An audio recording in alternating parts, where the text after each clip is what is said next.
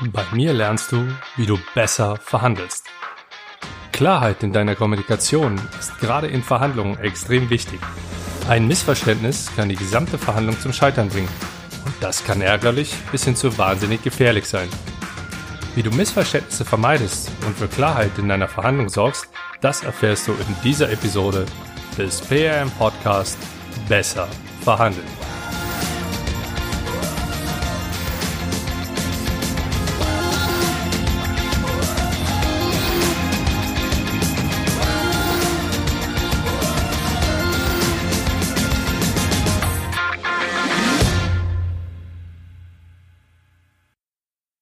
Hi, solltest du diesen Podcast zum ersten Mal hören und trotz der überheblich klingenden Einleitung weiterhin zuhören wollen, dann heiße ich dich herzlich willkommen.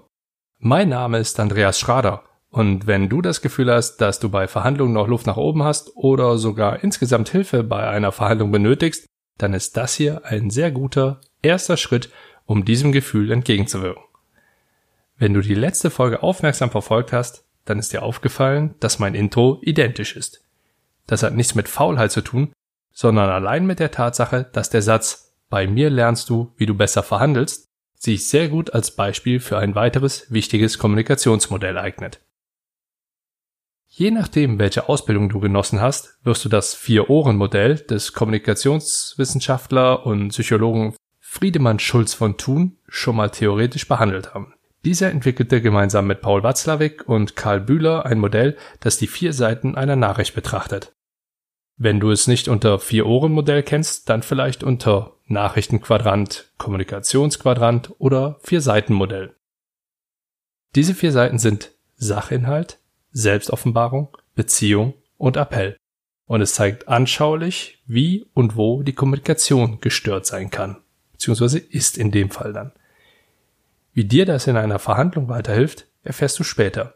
Zuerst schauen wir jedoch einmal was genauer auf das Modell. Die Störung der Kommunikation basiert auf der Annahme, dass eine Äußerung, die wir tätigen, also eine Nachricht oder Botschaft, die wir senden, auf vier unterschiedliche Arten interpretiert werden kann. Dabei spielt es erstmal eine untergeordnete Rolle, wie der Sprecher diese Botschaft rüberbringen wollte. Vielmehr geht es darum, was der Empfänger wahrnimmt. Um Missverständnisse zu vermeiden, definieren wir nochmal schnell die einzelnen Ebenen. Sachinhalt. Überraschung, es geht um die Sachebene. Also ZDF, Zahlen, Daten, Fakten. Wahr oder falsch, wichtig oder unwichtig, vollständige oder unvollständige Information. Das sind die einzigen Fragen, die der Empfänger in diesem Fall stellt. Selbstoffenbarung. Der Sender gibt immer ein wenig seiner Persönlichkeit preis. Emotionen, Ansichten, Bedürfnisse oder Werte. Mal gewollt, mal ungewollt. Mal deutlich, mal undeutlich. Hier ist sehr viel Spielraum. Beziehung. Die zweite Überraschung. Auf dieser Ebene entscheidet der Empfänger, wie der Sender zu ihm steht. Passen Gestik und Mimik zum Gesagten. Der Empfänger unterscheidet hier zwischen Wertschätzung und Kritik im negativen Sinn. Und zuletzt Appell. Befehle, Bitten, Ratschläge oder Wünsche. Der Sender möchte etwas vom Empfänger. Er möchte mit dieser Botschaft beeinflussen. Jetzt, wo das geklärt ist, können wir mit einem Beispiel bzw. Selbsttest weitermachen. Ich bin der Sender, du der Empfänger. Erklärt sich ein bisschen von selbst, oder? Meine Botschaft? Bei mir lernst du, wie du besser verhandelst. Aus Sendersicht die Sachebene. Ich helfe dir, bessere Ergebnisse in deinen Verhandlungen zu erzielen. Die Selbstoffenbarung. Ich glaube, du hast noch nicht das Optimale aus deinen Verhandlungen rausgeholt, deshalb lass mich dir zeigen, wie es besser geht. Beziehung? In meinen Augen kannst du gut verhandeln, doch ich kann dir beibringen, wie du es noch besser machst. Appell? Verbessere deine Verhandlungsergebnisse. Jetzt versuche ich es mal aus deiner Sicht, aus der Empfängersicht zu deuten. Sachebene? Ich möchte dir beibringen, bessere Ergebnisse in deinen Verhandlungen zu erzielen. Selbstoffenbarung?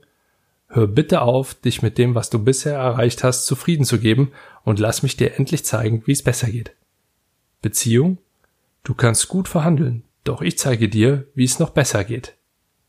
Appell? Entweder hör auf, Fehler zu machen oder verbessere deine Verhandlungsergebnisse. Wahrscheinlich gibt es sogar noch viel mehr Spielräume bei der Interpretation dieser Aussage und ob die jetzt positiv oder negativ aufgefasst werden, hängt von vielen verschiedenen Faktoren ab. Für deine Verhandlung bedeutet das Folgendes. Du solltest sehr genau auf deine Kommunikation achten, also für Klarheit sorgen, indem du direkt und ohne Ironie kommunizierst. Formuliere klar, was du möchtest und gehe nicht davon aus, dass dein Gegenüber es sich doch sicherlich denken kann, es doch sicherlich schon weiß oder er von selbst drauf kommen wird.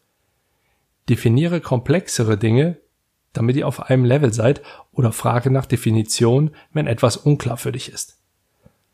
Bei aller geforderten und nötigen Klarheit, es liegt nicht allein in der Macht des Senders, ob der Empfänger die Nachricht so empfängt, wie sie beabsichtigt war. Und so, wie Betonmauern das Wi-Fi-Signal beeinflussen, beeinflussen die Komplexität der Aussage, die Präzision des Senders, die kognitiven Fähigkeiten des Empfängers und die aktuelle Tagesform des Empfängers auch die Wahrnehmung bzw. Interpretation der Nachricht. Zusätzlich spielen natürlich auch nonverbale, also zum Beispiel Körpersprache und Mimik, sowie paraverbale Signale, also die Stimmlage, die Betonung und das Sprechtempo, eine entscheidende Rolle. So viel zur grundlegenden Kommunikation in der Verhandlung. Natürlich sind diese Dinge auch durchaus Mittel, mit denen man in einer Verhandlung spielen kann. Wichtig ist mir an dieser Stelle, dass du dieses Modell kennst und gegebenenfalls anwenden kannst, denn es kann dir dabei helfen, deine Taktiken noch besser einzusetzen. Wie du mit diesen Erkenntnissen spielen kannst und wie du die Kommunikation, provokant ausgedrückt, manipulieren kannst, das erfährst du entweder in einer der kommenden Episoden oder in der direkten Zusammenarbeit mit mir.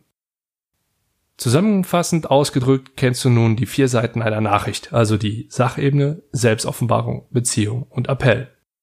Du weißt außerdem, dass es eher vom Empfänger als vom Sender abhängt, wie deine Nachricht interpretiert wird.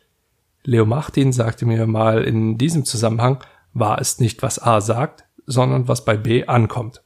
Außerdem hast du in dieser Episode gelernt, wie du dieses Modell in einer Verhandlung anwenden kannst, wie du Klarheit in deine Verhandlung bringst und welche Schlüsse du dank dieses Modells ziehen kannst. Wenn du jetzt mindestens einen dieser Tipps mit in deine Verhandlung einbaust, dann wirst du mit Sicherheit besser verhandeln. Wenn dir gefällt, was du hier hörst, dann schreib mir doch bitte eine kurze Rezension und bewerte diesen Podcast entsprechend hoch bei iTunes oder da, wo du ihn gerade hörst. Ansonsten gilt, wie immer, folgt mir auf meinen Social Media Kanälen, sichert euch mein kostenfreies E-Book und wer Bedarf hat und wirklich weiterkommen will, der kommt zu, mit mir ins Olympiastadion oder in den Borussia Park und lernt erstklassig verhandeln. Ich wünsche dir viel Erfolg bei deinen Verhandlungen. Besten Gruß und bis zum nächsten Mal.